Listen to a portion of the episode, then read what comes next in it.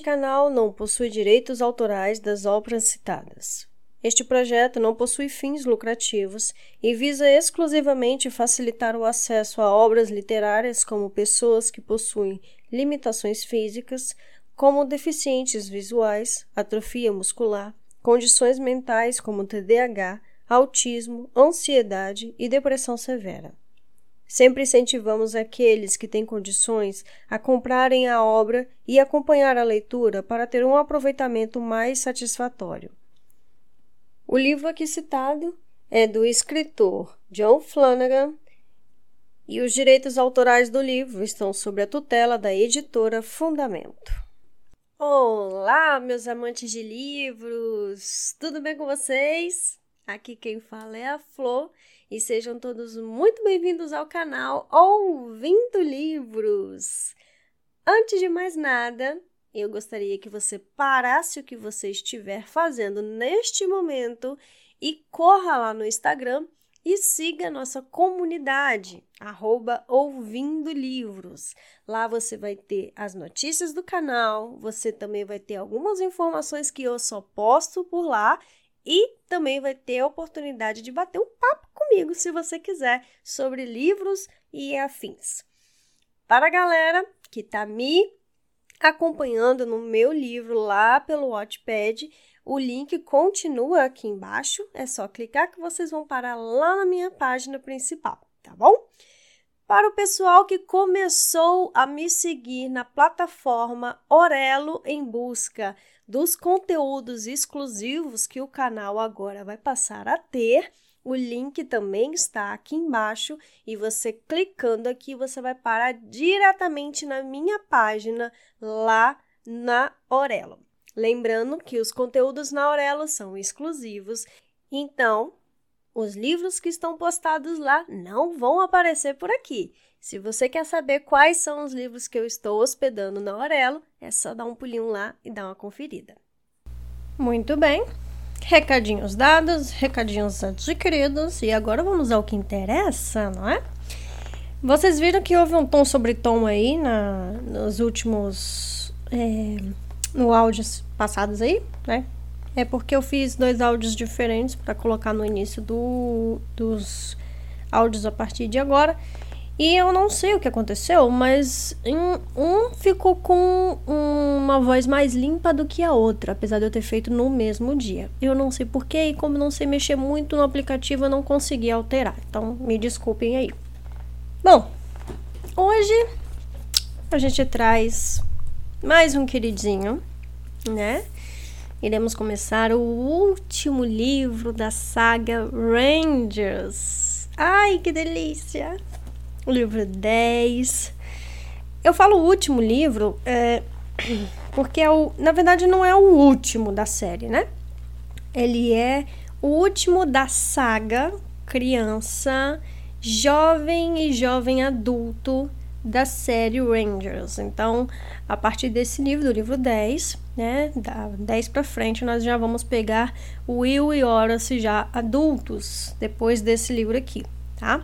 Então é outra saga, outra coisa, então é mais para o futuro. Agora a parte jovem vai finalizar no livro 10, que eu particularmente adoro porque, bom, vocês já sabem que o meu livro favorito da série, na verdade, é o livro quarto, né? Que é o Folha de Carvalho. Mas o livro 10 está logo ali embaixo. É o meu segundo favorito da saga, porque ele é um livro muito diferente, né? É diferente no quesito assim, ele é um livro que não se passa, né, no nosso ambiente ali normal. E também tem uma pegada um pouco diferente que vocês vão notar com o passar do livro. Começando com o nosso o nosso protagonista. Nosso protagonista da vez não é o Will, e sim Horace. Horace ganhou um livro inteiro só para ele, para finalizar, acredito, na cabeça de John Flanagan na época, para finalizar essa história, essa aventura nosso guerreiro ganhou um próprio livro.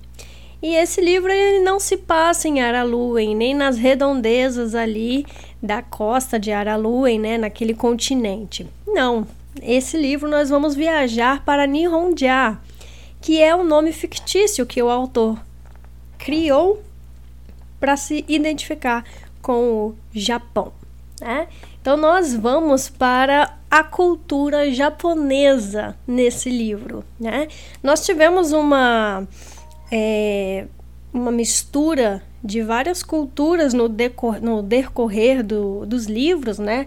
Nós tivemos os escandinavos, nós tivemos os célticos, nós tivemos e, enfim, nós tivemos várias culturas que o próprio autor conseguiu ali inventar um nome, mexer um reino, mas que a gente sabe e reconhece a cultura de cada um deles, né? E agora nós temos um livro para o Japão, né?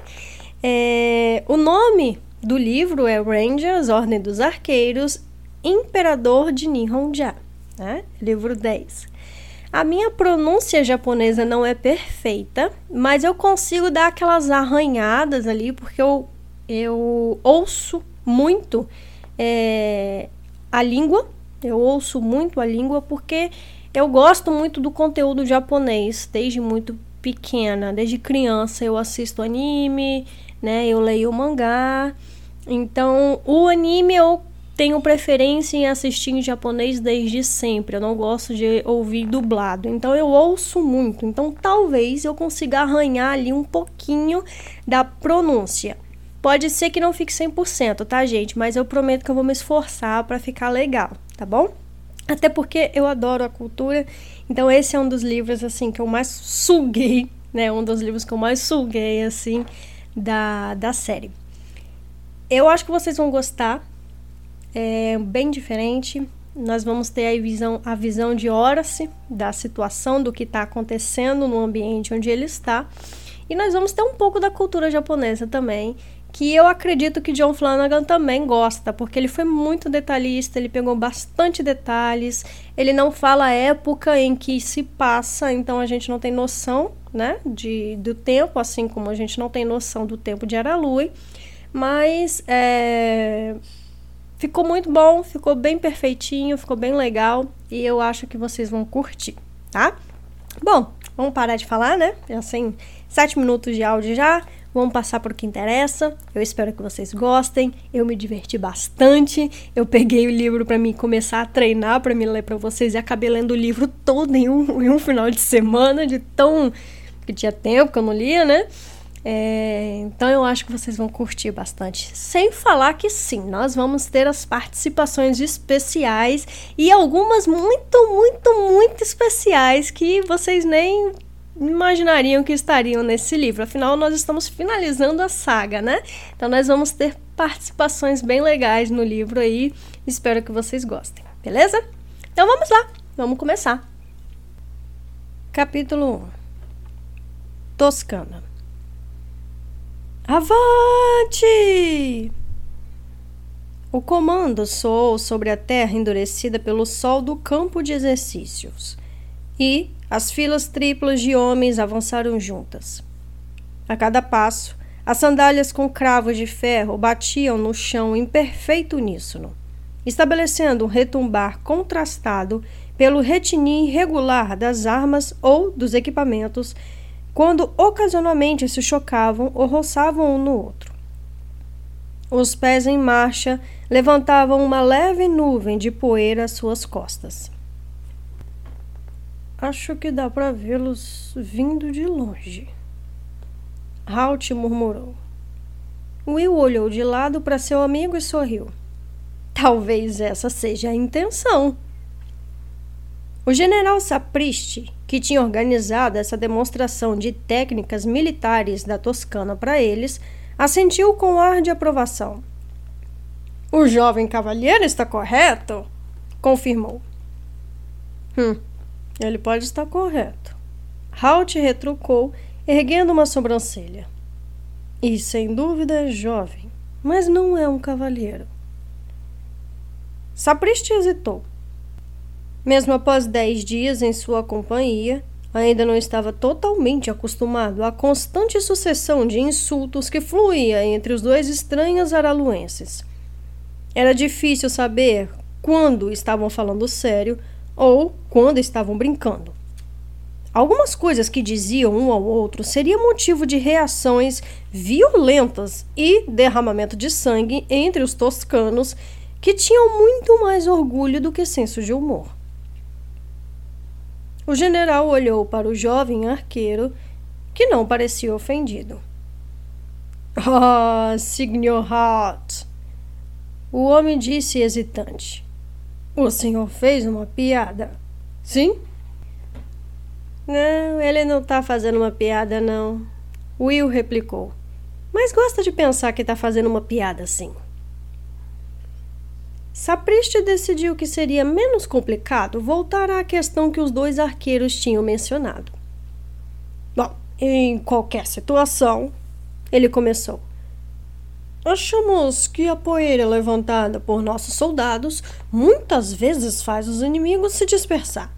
Pouquíssimos estão dispostos a enfrentar as nossas legiões em uma batalha aberta. É, eles realmente marcham muito bem. Halt disse com suavidade. Sapriste olhou para o arqueiro, sentindo que a demonstração pouco tinha impressionado o araluense até aquele momento. Ele sorriu para si mesmo pois tinha certeza de que essa opinião iria mudar em poucos minutos. Ah, aí vem Selefen, Will disse. Quando os outros dois olharam para baixo, viram a figura alta do líder, Arrid, subindo as escadas da plataforma para se juntar a eles. Selefen, representando o Emmerich Arrid, estava na Toscana para negociar uma troca e um pacto militar com o Senado. Durante muitos anos, os toscanos e os arrides, cujos países eram separados apenas pelas relativamente estreitas águas do Mar Constante, vinham entrando em conflito intermitentemente. No entanto, cada nação tinha mercadorias de que a outra necessitava. Os arrides possuíam reservas de ouro e óxido de ferro vermelho em seus desertos, itens de que os toscanos precisavam para financiar e equipar os seus grandes exércitos. Ainda mais importante, os toscanos eram grandes apreciadores do caifai, o forte café cultivado pelos arrides. Os moradores do deserto, por sua vez, queriam da Toscana os tecidos criados em tear os linhos e algodões finos tão necessários no intenso calor do deserto. E o azeite de oliva de excelente qualidade que os vizinhos produziam, superior ao produto local. Além disso, havia necessidade constante de reabastecer e comprar novos animais para reprodução para os seus rebanhos de ovelhas e cabras. A mortalidade dos animais no deserto era altíssima.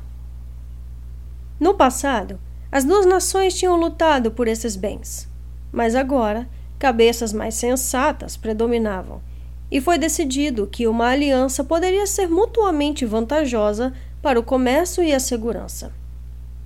As águas do Mar Constante estavam infestadas por corsários em pequenas e rápidas galeras. Essas embarcações atacavam navios mercantes que viajavam entre os dois países roubando-os e afundando-os. Alguns, na região, até lembravam pesarosamente a época em que os navios escandinavos costumavam visitar aquelas águas.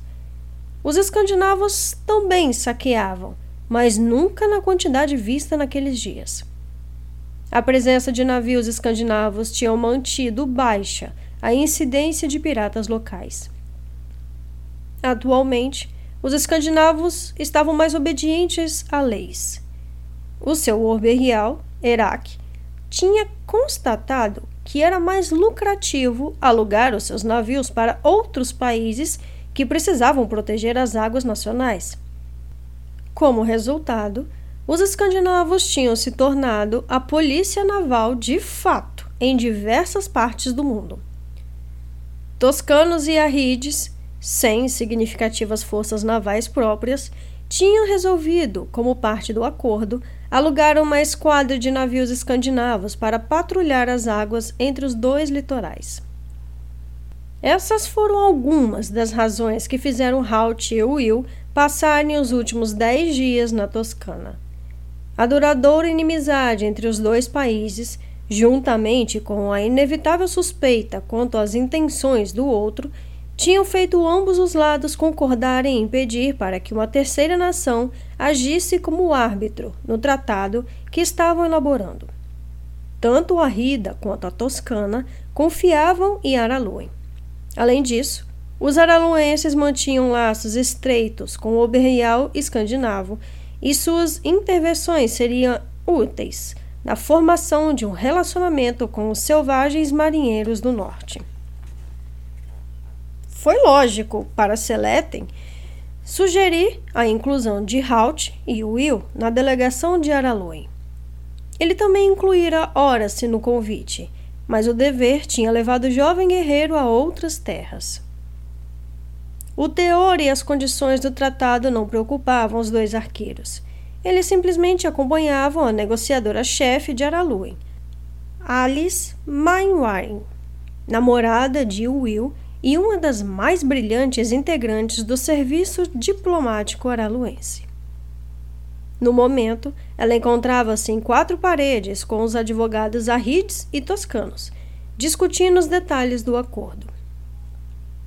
Selefen se deixou cair num assento ao lado de Will.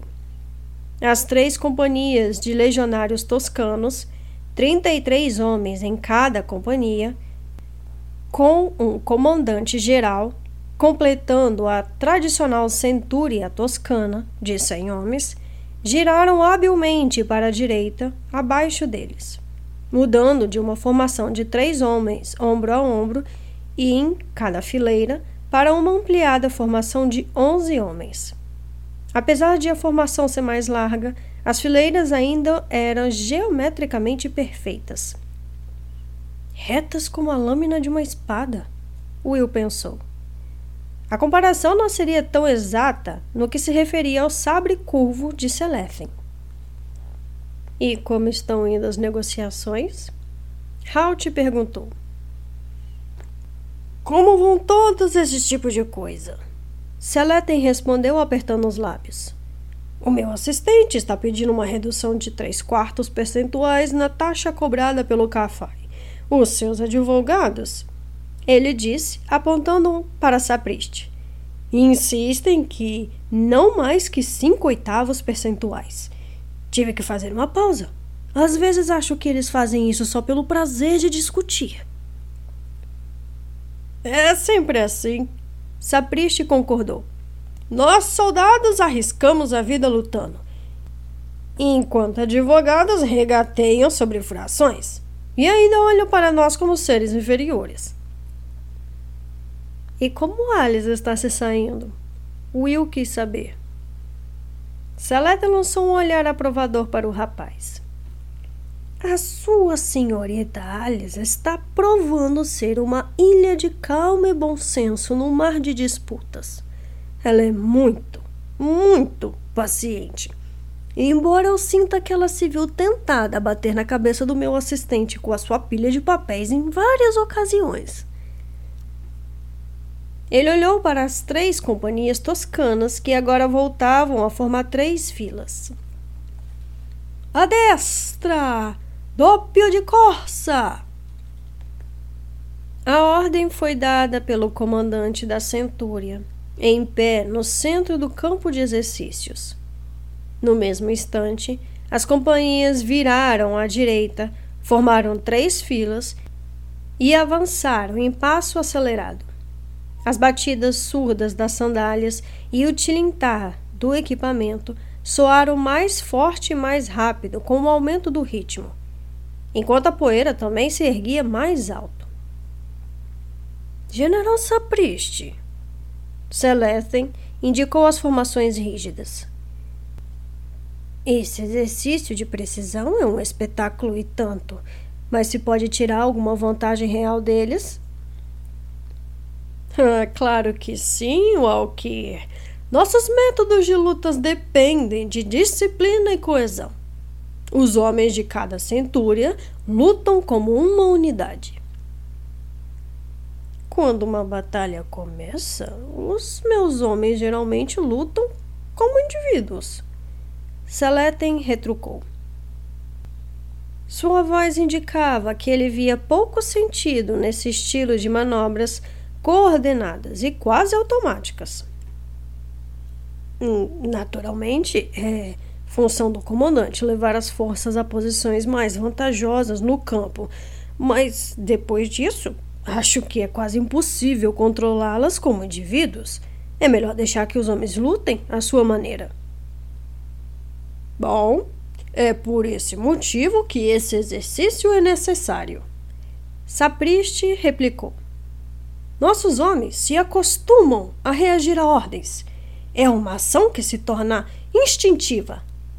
Nós lhes ensinamos alguns exercícios vitais e os praticamos repetidas vezes. Leva anos para treinar um guerreiro experiente. Exercícios constantes significam que podemos ter uma legião pronta para lutar efetivamente em menos de um ano. Mas não é impossível que se tornem espadachins experientes em um período tão curto? Will indagou. Ah, eles não precisam, jovem. Sapriste respondeu, sacudindo a cabeça. Olhe e aprenda, arqueiro Will. At! O comandante deu a ordem e as companhias pararam como se fosse uma só. Uma nuvem de poeira e uma fileira de estátuas. Will brincou.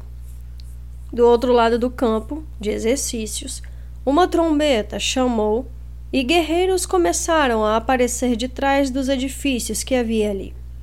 Eles se moviam rapidamente, formando uma linha de batalha estendida. Não tão disciplinada ou rígida como a formação da centúria. Eles estavam armados com espadas de treinamento de madeira, de lâminas longas, conforme Will notou, e escudos redondos. Cerca de um quarto deles carregava arcos curvos, além das espadas a um comando, o inimigo avançou pelo campo de exercícios. A fila ondulou quando algumas seções se moveram mais depressa do que as outras. Tehai! gritou o comandante da centúria.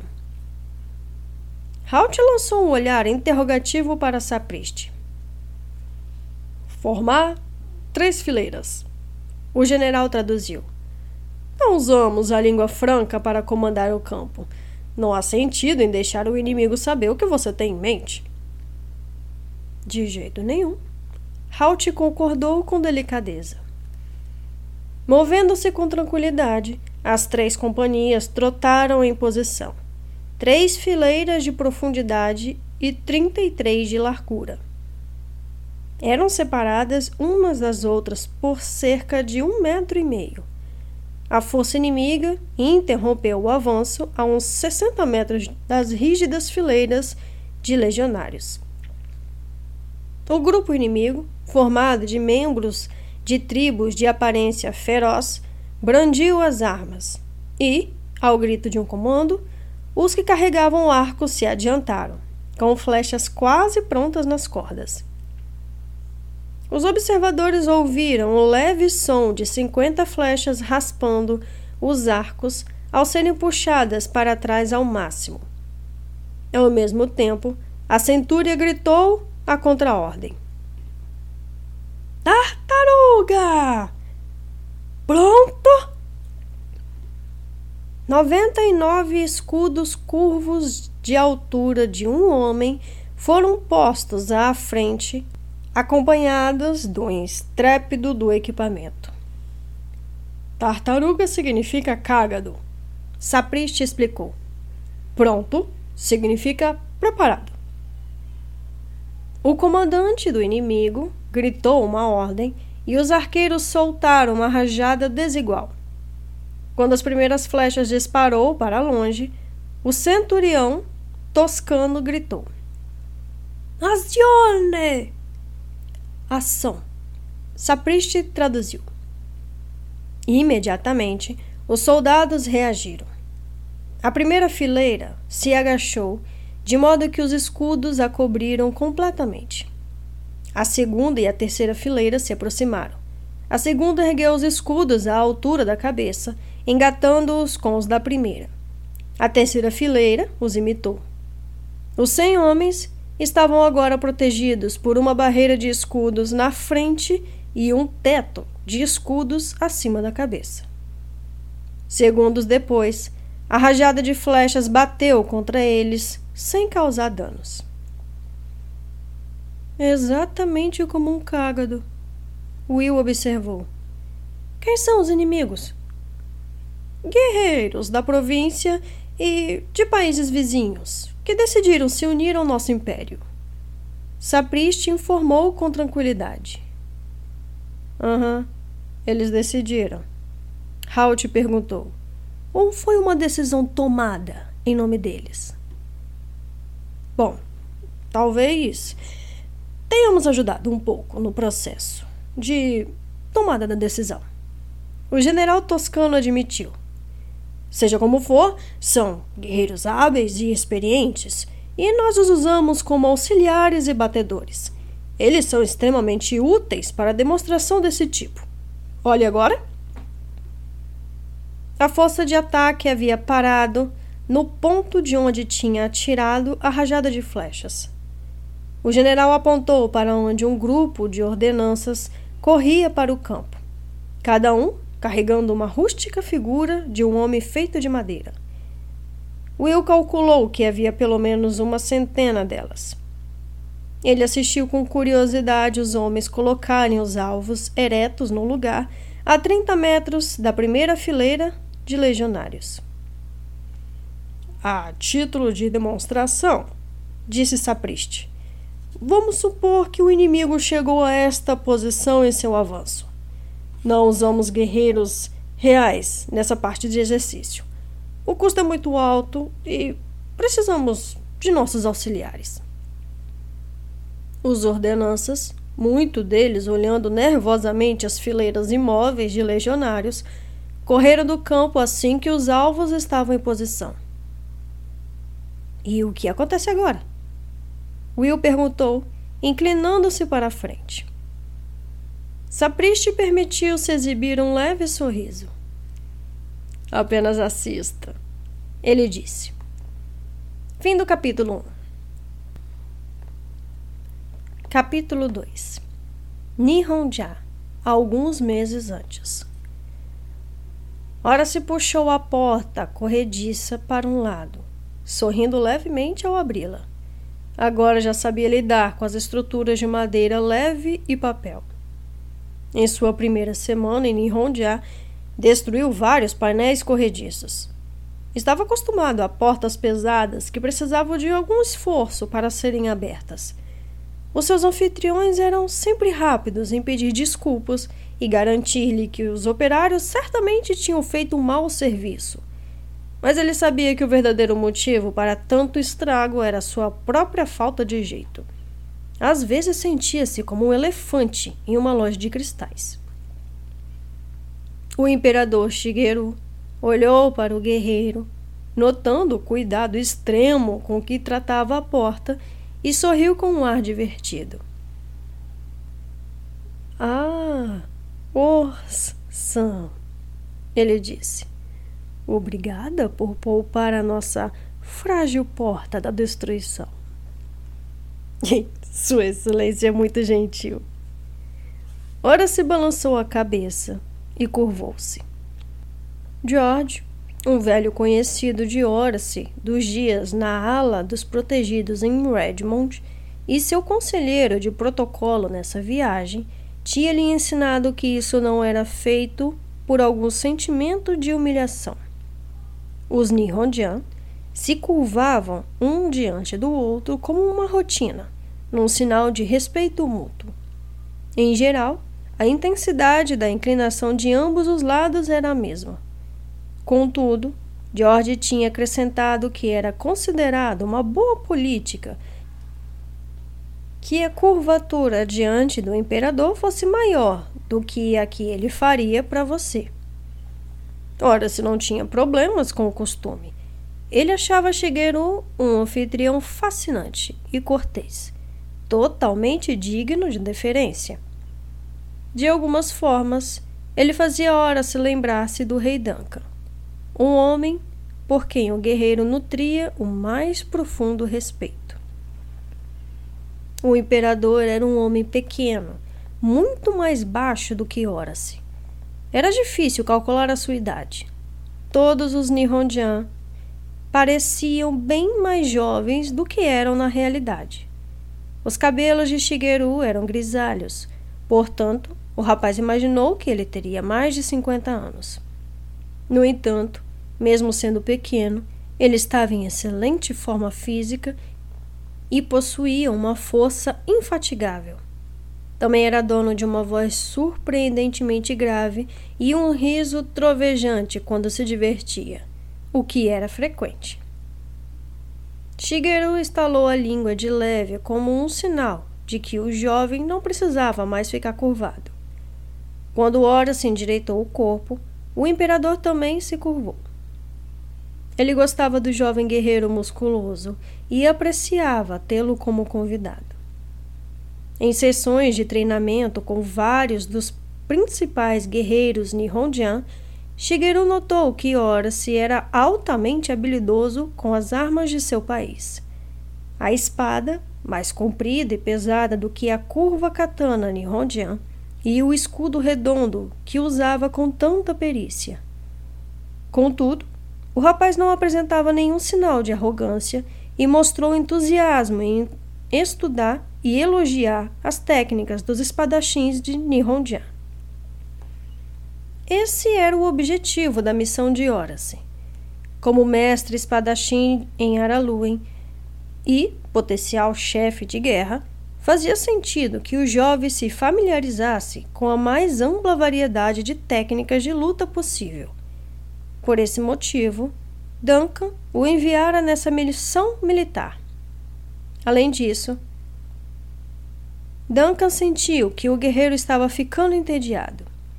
Depois da batalha contra os forasteiros na companhia de Halt e Will, seria fácil para o rapaz achar monótona a rotina no castelo Araluen. Para grande desagrado de sua filha, Cassandra, que apreciava a companhia do guerreiro, o monarca o enviou para verificação de fatos. Veja isso, Orsan. Shigeru disse, fazendo sinal para que o rapaz se aproximasse. Ora se sorriu.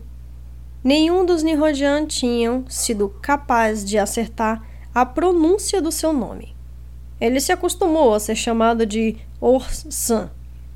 Depois de algumas tentativas no início, Shigeru alegremente adotou a versão simplificada. Agora, ele estendia as duas mãos em concha e Horus se inclinou para a frente para olhar. Havia uma flor amarela perfeita aninhada na mão do imperador. Shigeru balançou a cabeça. Está vendo? Ele perguntou. Aqui estamos, quase em pleno outono. Essa flor deveria ter secado e morrido semanas atrás, mas hoje eu a encontrei no meu jardim rupestre. Não é um assunto para pensar e se maravilhar? De fato é. Ora se concordou. Ele se deu conta de que tinha aprendido muito desde que chegara e nem tudo se referia a questões militares. Shigeru, mesmo com a responsabilidade de governar um grupo de súditos variado e, em alguns casos, obstinado, ainda encontrava tempo para se surpreender com as maravilhas que via na natureza. Ora se sentia que essa habilidade dava ao imperador uma grande paz interior que o ajudava a enfrentar e solucionar problemas com calma e critério. Depois de mostrar a flor ao convidado, o imperador se ajoelhou e a devolveu ao caprichado arranjo de pedras brancas e pretas. Ela deve permanecer aqui, ele disse. Esse é o lugar em que o seu destino decidiu que deveria ficar. É como um lago de pedras, Ora se pensou. Ele sabia que a cada manhã o imperador passava o ancinho nas pedras, formando desenhos ligeiramente diferentes. Um homem inferior teria criados para realizar essa tarefa, mas Shigeru gostava de ele mesmo fazê-la. Como poderei aprender? Ele tinha explicado. Se tudo for feito para mim. O imperador tornou a se levantar graciosamente. Receio que a sua estada conosco esteja chegando ao fim. Ele disse. Sim, Excelência. Ora se concordou. Eu devo ir voltar para Iwanai. O nosso navio deve estar lá no final de semana. Vamos sentir perder você, Orsan. Shigeru afirmou. Vou sentir ter que partir. Ora se respondeu. Mas não por voltar para casa. O imperador retrucou sorrindo. Não. Ora se admitiu, tendo que sorrir também. Eu vou ficar satisfeita em voltar. Estive longe por muito tempo. O imperador fez um gesto para que Ora se o seguisse. E eles deixaram o jardim rupestre e entraram em um bosque de árvores cultivadas com perfeição. Espero que sua viagem tenha valido a pena. Conseguiu aprender algo enquanto esteve conosco? Shigeru quis saber. Muita excelência. Não tenho certeza se o seu método iria ser útil em Araluen, mas é muito interessante. Nihonja convocava seus guerreiros de uma classe superior, de elite, conhecida como Senshi. Eles nasciam para ser treinados na arte do manejo da espada e começavam o treinamento com uma idade precoce, em detrimento de muitas outras formas de aprendizado. Como resultado, os Senshins tinham se tornado uma seita agressiva e belicosa, com um senso de superioridade sobre as outras classes da sociedade Nihonjan. Shigeru era um Senshi mas se podia dizer que era uma exceção. Naturalmente, ele tinha treinado com a katana desde a infância e, se não era um guerreiro experiente, era competente. Como imperador, esperava-se que aprendesse essas técnicas. Mas ele tinha interesses mais amplos e um lado humano e perscrutador. Ele se preocupava verdadeiramente com as classes que eram consideradas inferiores. Os pescadores, fazendeiros e lenhadores, tratados com desprezo pela maioria dos senchis. Não tenho certeza de que podemos mantê-lo por muito mais tempo em nosso país. Ele disse a Horace. Ou se devemos.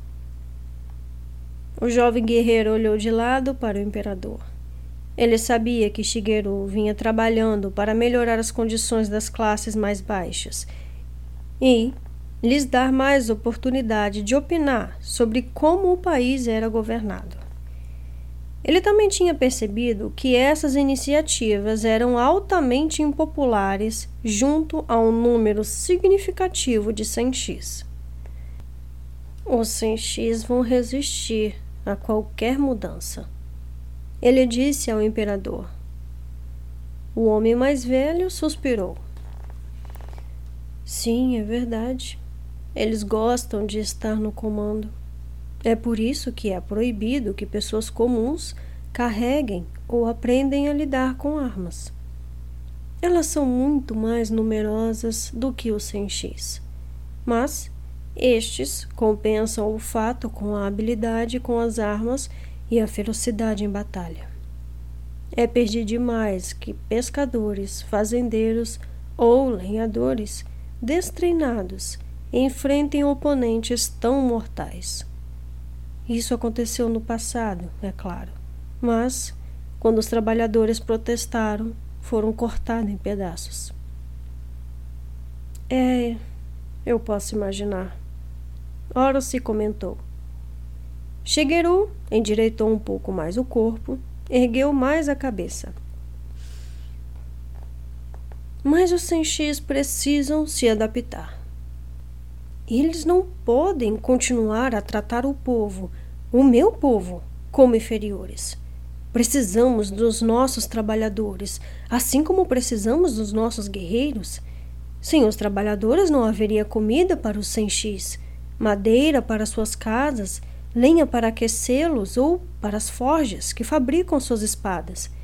Eles precisam enxergar que todos contribuem e que deve haver uma maior igualdade. Ora se franziu os lábios. Não queria responder, porque sentiu que Shigeru estava se impondo uma tarefa impossível de realizar. Com exceção dos auxiliares mais próximos do imperador, a maioria dos senshis tinha se mostrado ferozmente contrária a qualquer mudança no sistema atual. Shigeru percebeu a hesitação do rapaz. Você não concorda? Ele perguntou com suavidade. Eu concordo? Ora se respondeu, sentindo-se pouco à vontade. Mas minha opinião não importa. A questão é: o senhor Isaka concorda? Ora, se tinha conhecido Arisaka na primeira semana da sua visita. Ele era o senhor do clã Shimonzeki, um dos maiores e mais violentos grupos de guerreiros sem X. Ele era um homem poderoso e influente e não guardava segredo de sua opinião de que os 100x deveriam continuar sendo a classe dominante em Nihonjan. Ele também era mestre espadachim, considerado um dos melhores guerreiros do país. Ora se tinha ouvido rumores de que Arisaka tinha matado mais de 20 homens em duelos, e ainda mais nas batalhas cruentas que se desencadeavam de tempos em tempos entre os clãs. Shigeru sorriu ao ouvir o nome do comandante. Talvez Arisaka-san tenha que aprender a concordar com os desejos de seu imperador. Afinal, ele jurou lealdade a mim. Então eu tenho certeza de que ele irá honrar esse juramento. Ora se retrucou, embora tivesse profundas dúvidas sobre a questão. Como sempre, Shigeru viu além das palavras do rapaz e reconheceu a preocupação na voz de Horace. Enfim, eu estou sendo um anfitrião descortês. Ele disse. Pouco tempo nos resta juntos e você deve apreciá-lo em vez de se preocupar com a política interna de Nihonja. Talvez possamos cavalgar juntos até Iwanai. Eu mesmo terei que partir daqui em breve para voltar a Ito. Eles tinham passado a última semana relaxando na atmosfera informal da casa de campo do imperador, no sopé das montanhas.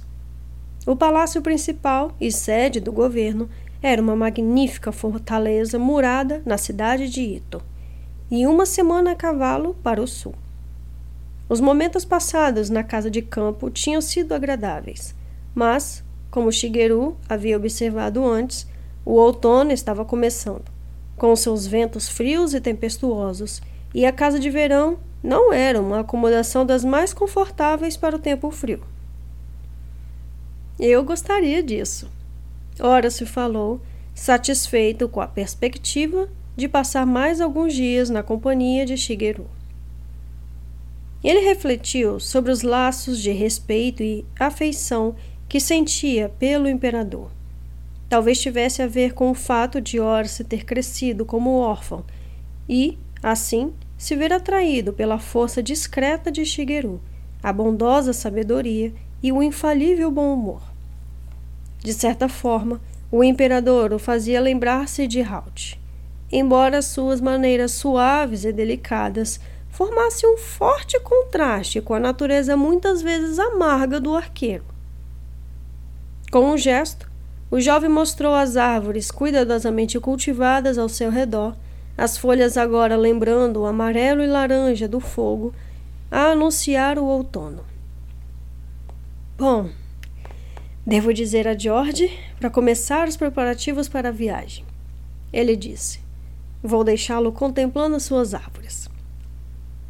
Shigeru, por sua vez, olhou para o arranjo de troncos escuros e folhados chamejantes à sua volta. Ele adorava a paz e o isolamento desse jardim, longe dos políticos egoístas da capital. A sua beleza será uma recompensa pequena para a perda de sua companhia. Ele disse com suavidade, e ora se sorriu para o homem. Sabe, Excelência, eu gostaria de conseguir dizer coisas como essa. Fim do capítulo 2. Capítulo 3 Toscana Um comando soou pelo campo de exercícios e Will observou o teto de escudos desaparecer quando os legionários os abaixaram e colocaram na posição normal. Em resposta a um outro comando, a segunda e a terceira fila recuaram um passo. Além da espada curta presa ao lado direito do corpo, cada homem segurava um longo dardo. Então, os homens da fileira dos fundos trocaram a arma de mão, viraram de lado e ergueram os dados na posição de ataque.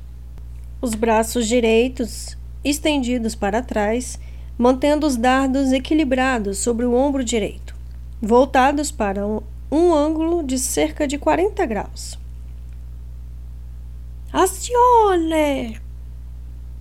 Trinta e três braços direitos se moveram para a frente. A rajada de dardos tomou a direção dos alvos de madeira. Os artefatos ainda se encontravam a caminho quando a segunda fileira repetiu a ação, enviando outros 33 projéteis no ar. Não havia um alvo individual Cada homem simplesmente atirava a arma para os objetos que tinha diante de si. Will se deu conta de que, numa batalha real, a distância ideal seria decidida pelo comandante da centúria. A primeira rajada fez um arco para cima e desceu quando as pesadas pontas dos dardos superaram a força do arremesso.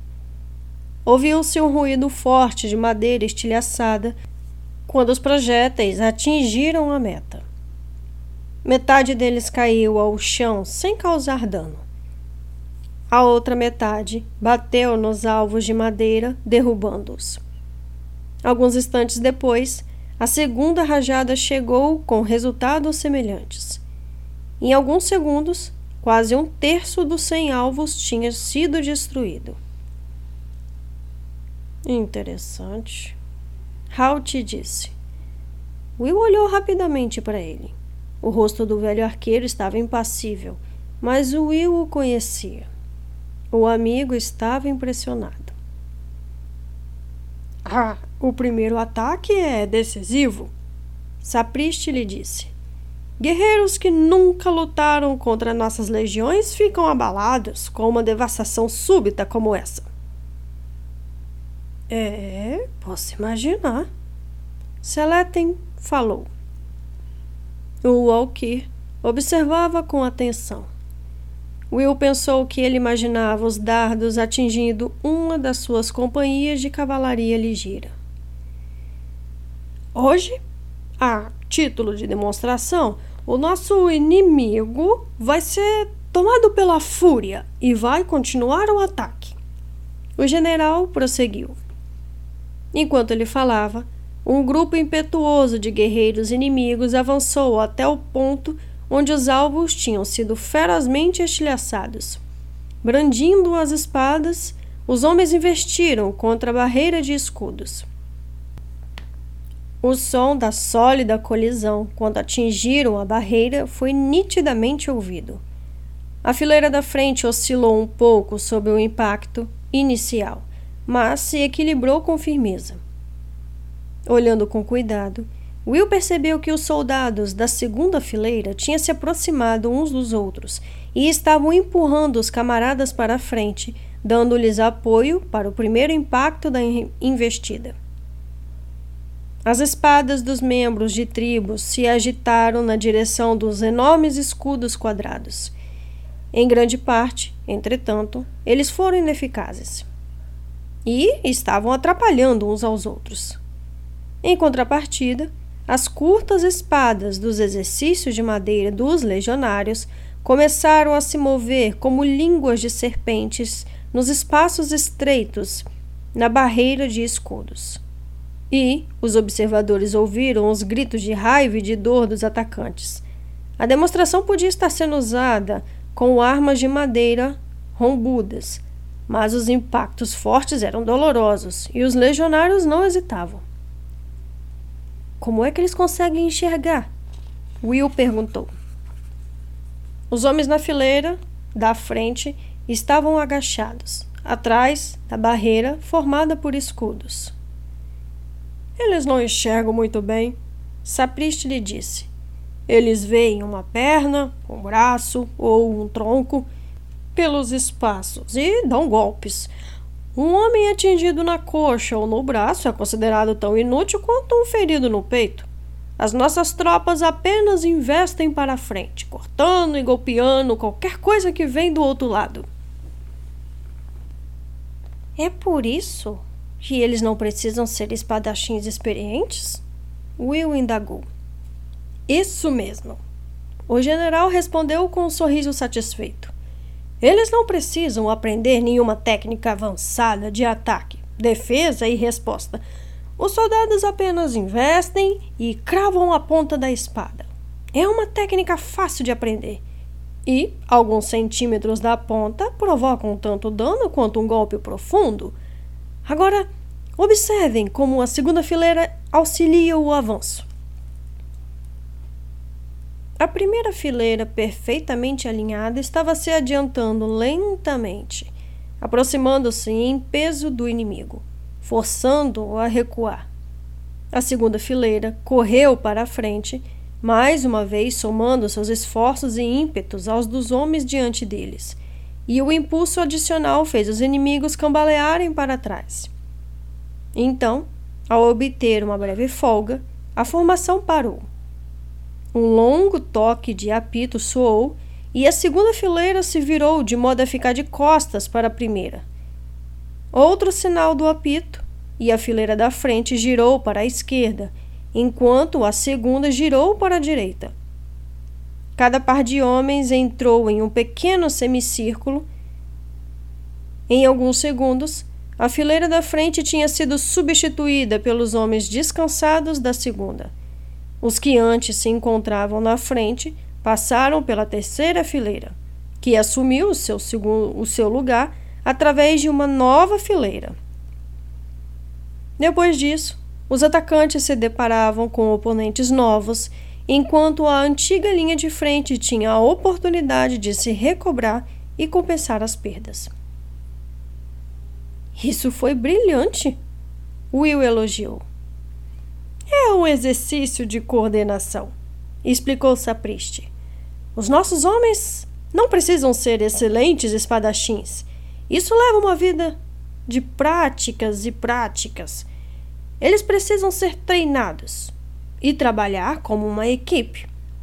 Além disso, mesmo um guerreiro relativamente inábil pode ser eficiente nessas condições, e isso não leva muito tempo para aprender. Motivo pelo qual você consegue manter um exército tão grande? Halt ajuntou.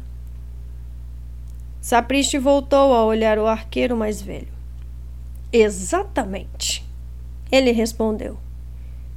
A maioria dos países mantinha uma força fixa relativamente pequena de guerreiros experientes como parte principal de seu exército, convocando homens menos habilidosos para completar o quadro em épocas de guerra. Os toscanos, porém, pela necessidade de manter a ordem em seu império em expansão, precisavam ter um grande exército permanente a posto todas as horas.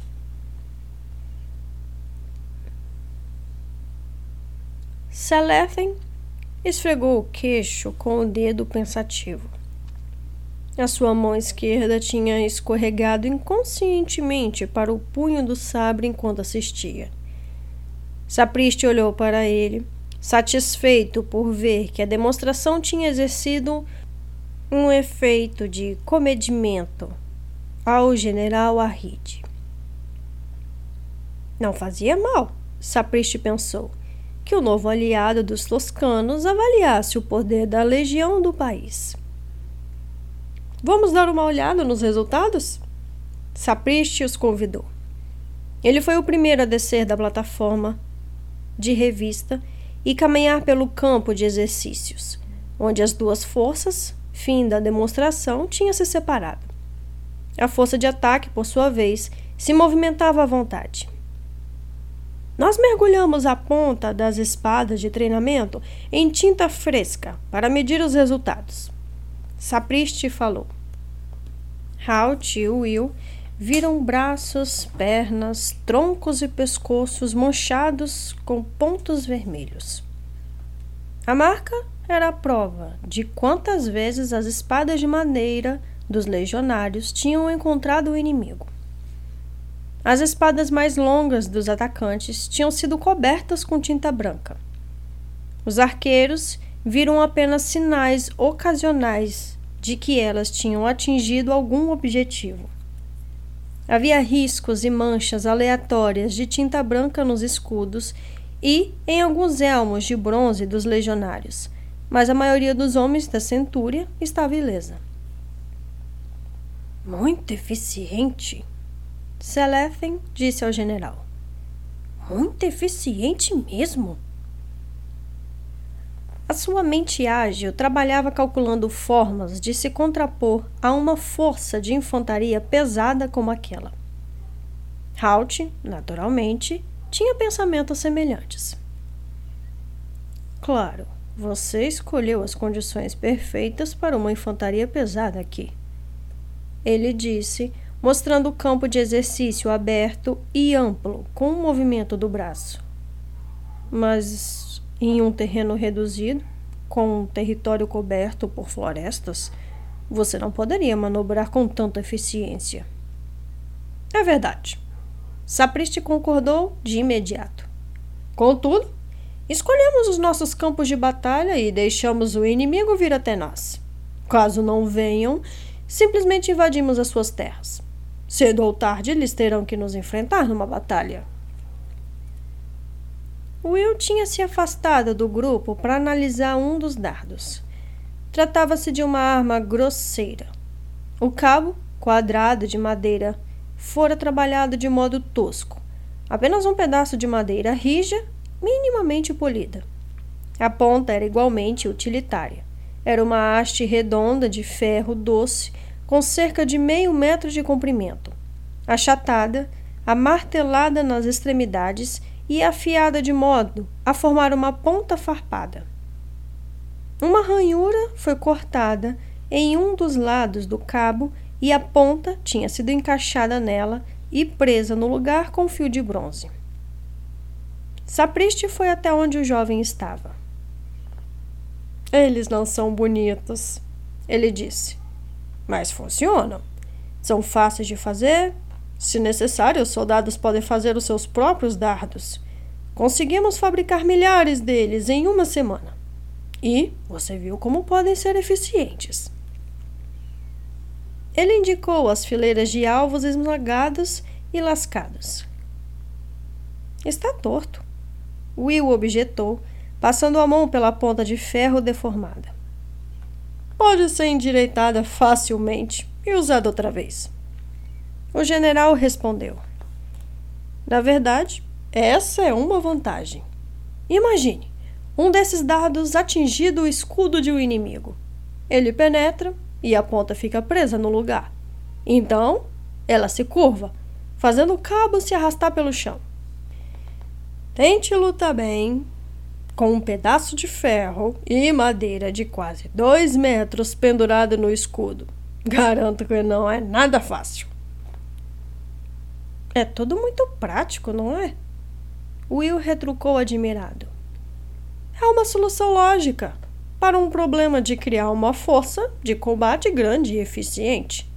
Sapristi afirmou: Se você colocar qualquer um desses legionários em uma luta corpo a corpo com um guerreiro profissional, ele certamente vai perder. Mas dê-me dez homens sem nenhuma habilidade para que eu os treine por seis meses e apostarei neles contra um número igual de guerreiros que vem treinando técnicas de combate individual por toda a vida. Então, é o sistema que é bem sucedido e não o indivíduo. Will indagou. Exatamente. O general concordou. E até agora, ninguém apareceu com uma forma de derrubá-lo em batalha aberta.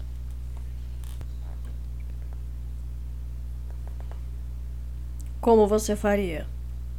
Halt perguntou a Selethen naquela noite. As negociações tinham sido concluídas, acordadas, assinadas e testemunhadas.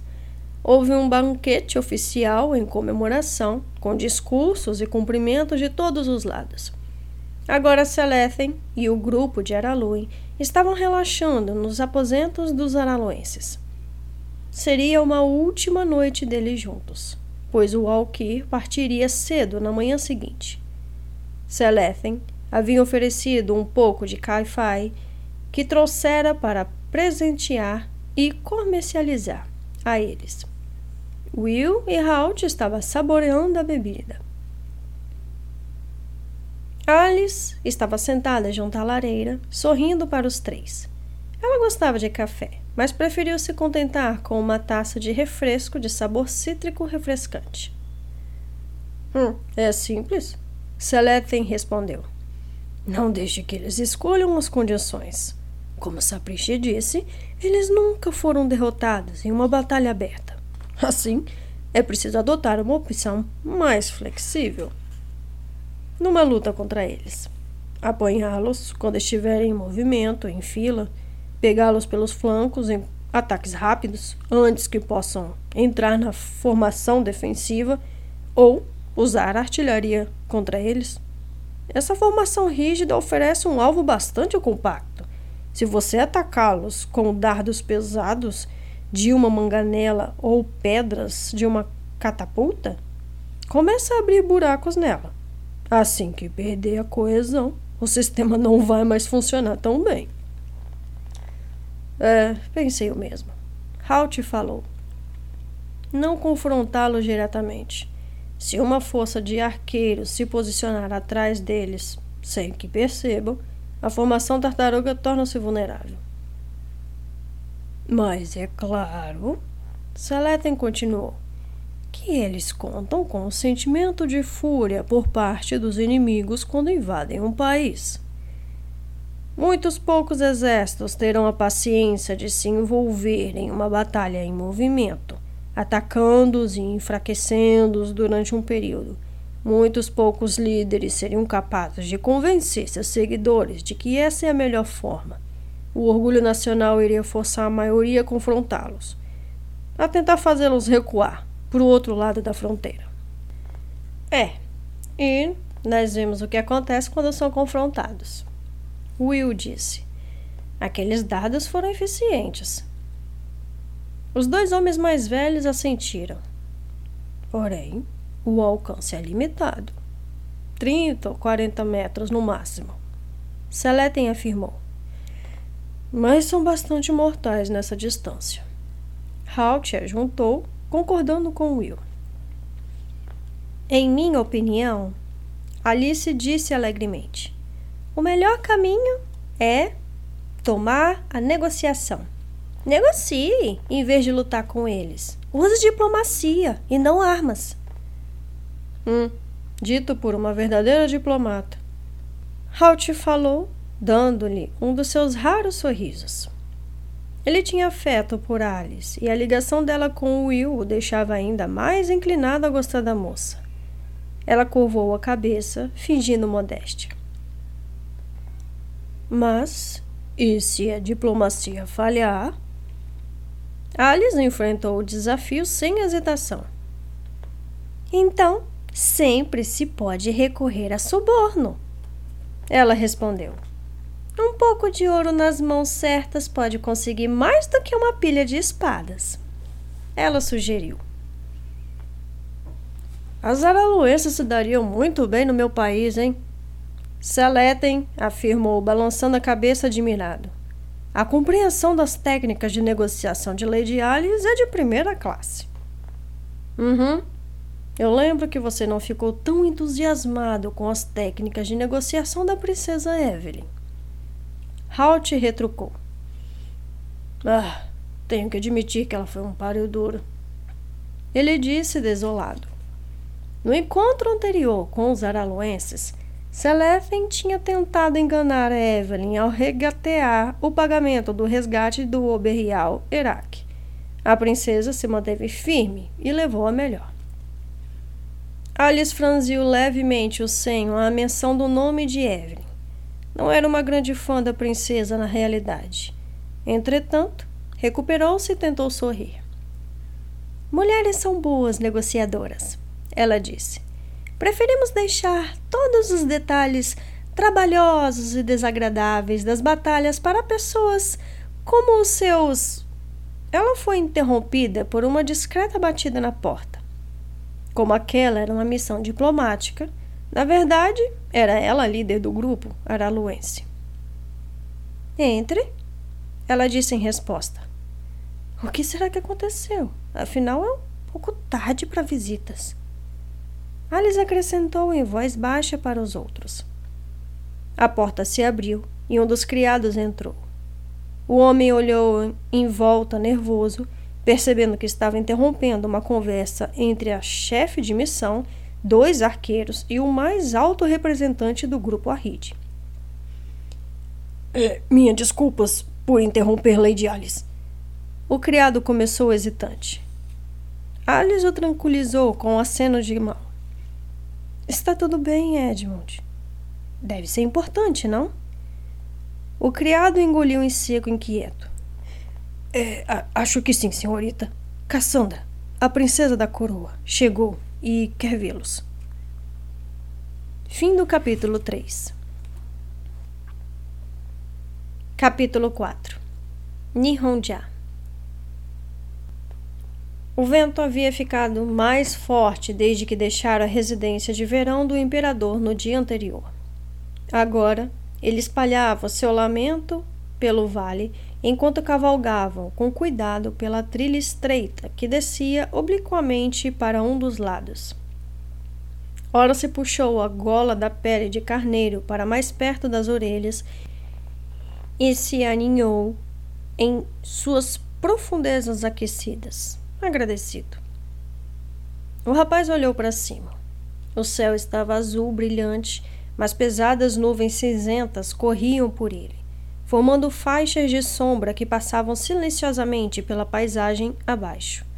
Ao sul, ele viu uma linha escura e sólida de nuvens e calculou que ele estaria sobre os viajantes no começo da tarde, provavelmente trazendo chuva. Pensou em sugerir que montassem acampamento em breve, antes que a chuva se juntasse à forte ventania. Não havia necessidade de apressar a jornada. O porto de Wanai estava a uma distância tranquila, e ele não gostava da ideia de armar as barracas debaixo de tempestade. Seria melhor montá-las enquanto estavam secos e protegidos, em seu interior do tempo que piorava cada vez mais. A trilha que percorriam tornou-se plana e alagou-se por cerca de uma centena de metros de modo que ora se impeliu o cavalo para ficar ao lado do imperador, que cavalgava logo à sua frente. Shigeru, encolhido no fundo de suas túnicas de pele, sentiu a presença ao seu lado e olhou em volta. Ele sorriu para as nuvens apressadas acima e deu de ombros levemente. Ora se abaixou a gola para falar, sentindo o vento no rosto. O senhor acha que vai nevar? Ele perguntou, elevando a voz para seu ouvido acima do constante ruído do vento. Shigeru olhou para o céu outra vez e balançou a cabeça. Ainda é muito cedo para isso.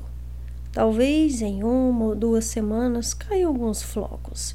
Então, em um mês, a verdadeira neve vai chegar. Mas nós vamos estar bem longe daqui. Depois que se sai das montanhas, o tempo não é tão rigoroso. O imperador olhou novamente para a frente ameaçadora de nuvens. Mas ali tem muita chuva. Ele continuou. Ora se sorriu. Pouquíssimas coisas pareciam perturbar Shigeru. Muitos governantes teriam passado a manhã se queixando em voz alta do frio e do desconforto, como se as suas queixas pudessem realmente servir para aliviar a situação, e como se aos seus auxiliares fossem capazes de fazer algo a respeito. Não o imperador. Ele aceitava a situação, sabendo que não podia fazer nada para mudar o tempo. Era melhor suportá-lo sem dificultar a vida dos que o rodeavam.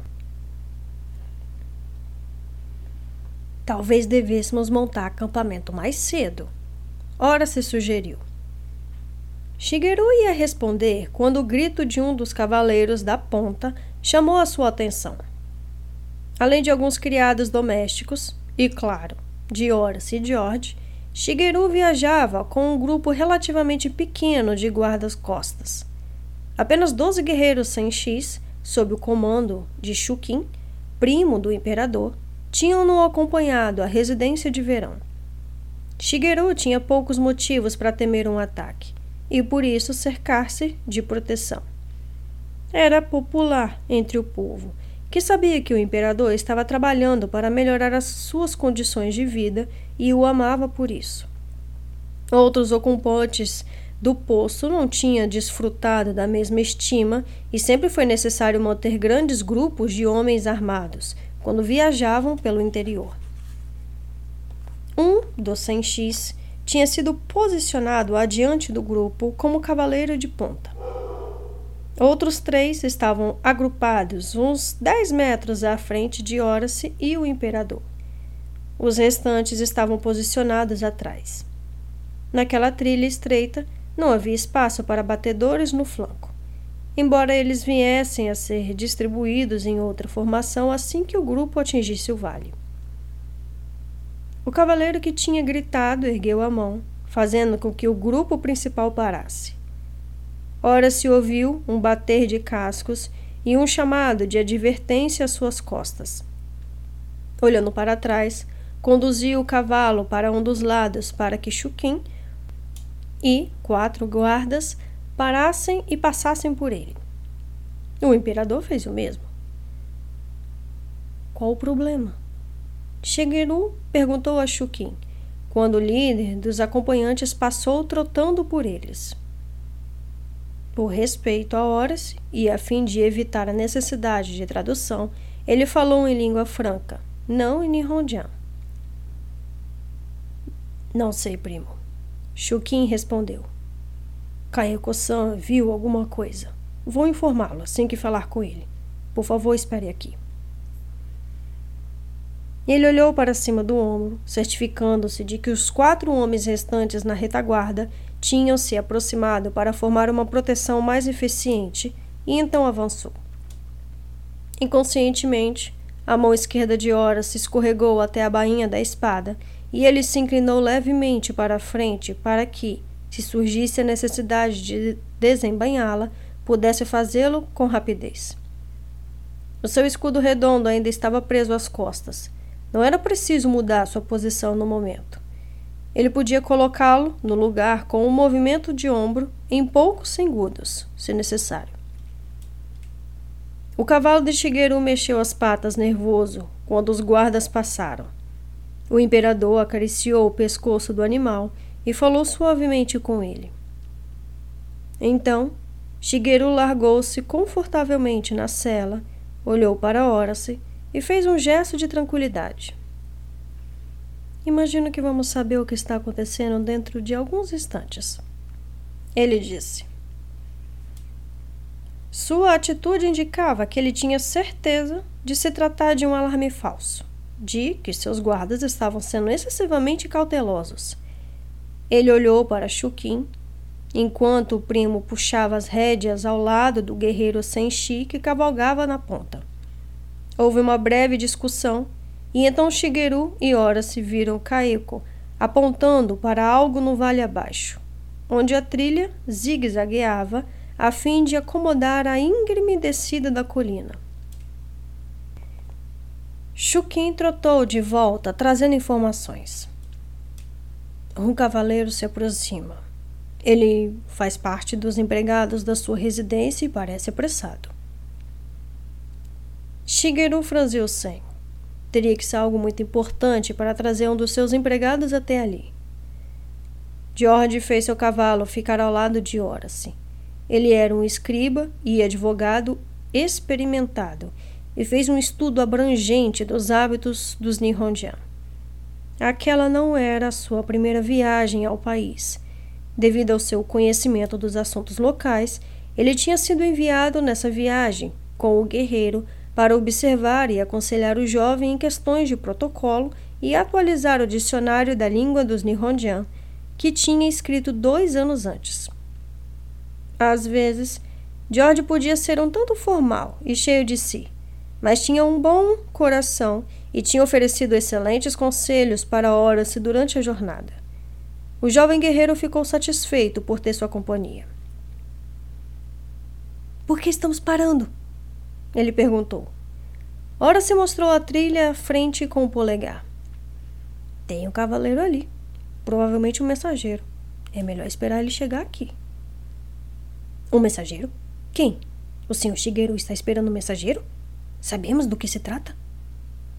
As perguntas de George saíram de sua boca aos bo botões, antes que Horace tivesse a chance de começar a responder. Horace balançou a cabeça e sorriu para o velho companheiro de infância. Eu não sei, eu não sei e eu não sei. Ele viu os ombros de George relaxarem ao perceber que suas perguntas não tinham sentido. Tá, acho que a gente vai descobrir quando ele chegar. Claro, que bobo eu sou. George afirmou, parecendo aborrecido por ter deixado a máscara da calma profissional cair daquela maneira. Não deixe isso perturbar você. Ora se falou, e então não conseguiu evitar repetir um bordão muitas vezes dito pelo amigo. Afinal, se você não perguntar, não vai aprender. George deu um leve sorriso. Ele nunca gostava de ser motivo de piadas, pois sentia a dignidade abalada. Tá, tá, tá. É isso mesmo, senhora, sim. A leve ênfase ao título de Horace era um sinal de que sentia que a brincadeira do guerreiro tinha sido desnecessária. O estrépito de cascos a galope estava mais perto. O cavaleiro tinha atingido o cotovelo de uma curva acentuada na trilha e estava subindo as últimas centenas de metros na direção do grupo. O chamado de Chuquim fez os quatro guerreiros à frente do grupo abrirem caminho na trilha para deixar o recém-chegado passar. Ele se aproximou do imperador e do Chuquim e tentou fazer uma reverência na cela. Aquilo foi estranho. Ora se pensou. Ele tinha estado junto de Shigeru tempo suficiente para saber que a etiqueta apropriada exigia que o cavaleiro desmontasse e então se ajoelhasse. A mensagem, qualquer que fosse, devia ser urgente. George também tinha notado a quebra de protocolo. Há algo de errado acontecendo, ele disse em voz baixa. O mensageiro falava rapidamente com Shigeru e mantinha a voz baixa para que os acompanhantes do imperador não pudessem ouvi-lo. Ora se viu o imperador e o primo endireitarem o corpo. Qualquer que fosse a mensagem, tinha pego os dois de surpresa e parecia ser desagradável. Shigeru interrompeu o mensageiro com uma ordem rápida e virou-se para chamar os companheiros com um sinal. Rapidamente, Horace e George fizeram os cavalos se juntarem ao pequeno grupo. Conte-nos outra vez. Shigeru pediu. Mas fale em língua franca, para que Orsan possa compreender. Horace agradeceu ao imperador com um gesto de cabeça. Então, o mensageiro tornou a falar. Apesar da pressa em chegar, ele falou com calma e clareza. Senhor Shigeru, O-san e George-san, houve uma revolta em Ito, uma revolta contra o imperador. Fim do capítulo 4. Ui. Ai, bom, eu vou explicar, antes de falar alguma coisinha sobre o, o livro, eu vou explicar aqui que o áudio original desse, desse livro foi perdido hoje. Meu computador deu problema e o áudio que eu ia postar original hoje eu perdi. O áudio estava com algumas modificações, estava com alguns detalhes diferentes que eu fiz e eu perdi ele todo. Então eu tive que refazer o áudio todo de novo e eu tive que refazer ele hoje, correndo. Geralmente eu demoro mais de um dia para fazer os áudios, porque eu faço em detalhes, né? E hoje eu tive que pegar para fazer de uma vez. Então, vocês vão provavelmente ouviram erros, ouviram falhas, ouviram é, é, palavras repetidas, puladas e talvez a leitura ficou um pouquinho apressada. Vocês me desculpem, mas é, eu prometo que a próxima vai melhorar, tá? Eu tô aprendendo a utilizar algumas coisas aqui no Audacity, então eu acredito que vai dar uma melhorada, tá? Mas eu tive que refazer a leitura toda de novo. Eu tô desde 8 horas fazendo a leitura. 8 horas? Não, mais cedo. Acho que era umas 7 e meia quando eu comecei. Agora são 11h40 do dia 19 do 12 de 2023. Então, assim, li, literalmente correndo. Fiz uma hora e meia de áudio correndo. Eu acredito que ficou um pouquinho rápido o áudio. Mas eu espero que não tenha atrapalhado a experiência de vocês, tá? É... Eu queria muito postar hoje, por isso que eu acabei fazendo de uma vez. Deve sair daqui a pouco. Lá para meia-noite e meia, alguma coisa assim, deve sair. Bom, é... falando sobre o livro, nós tivemos um início aí, né? Uma, uma apresentação de alguns personagens. Conhecemos um pouquinho de Shigeru, o imperador de Nihonjian. É... Descobrimos que você está em Nihonjian.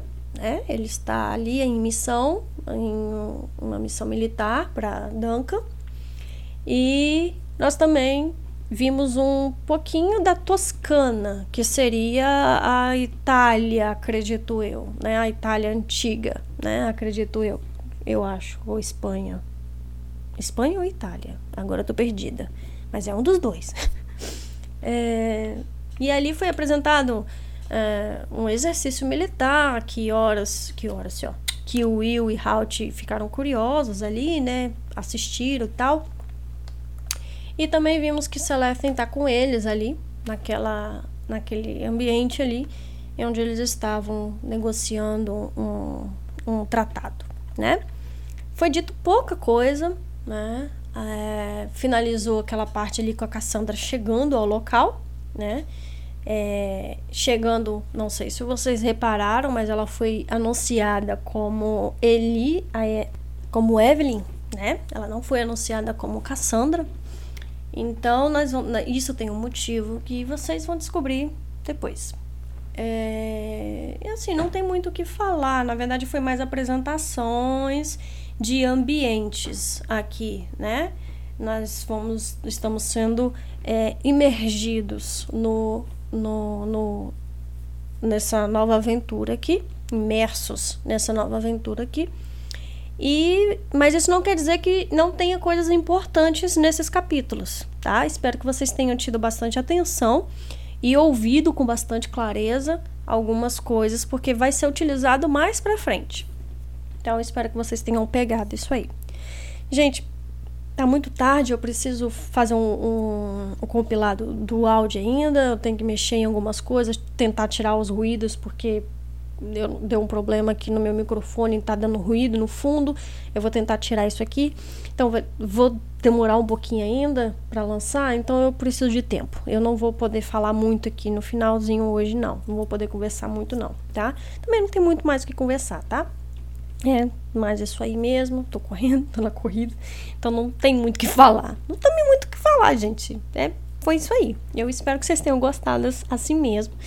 É, eu, vou, ah, eu tava doente, agora eu tô melhor. Eu vou, se Deus quiser, agora vai dar para mim conseguir dar uma, uma melhorada na fluência aí da, dos livros no canal, se tudo der certo, tá bom?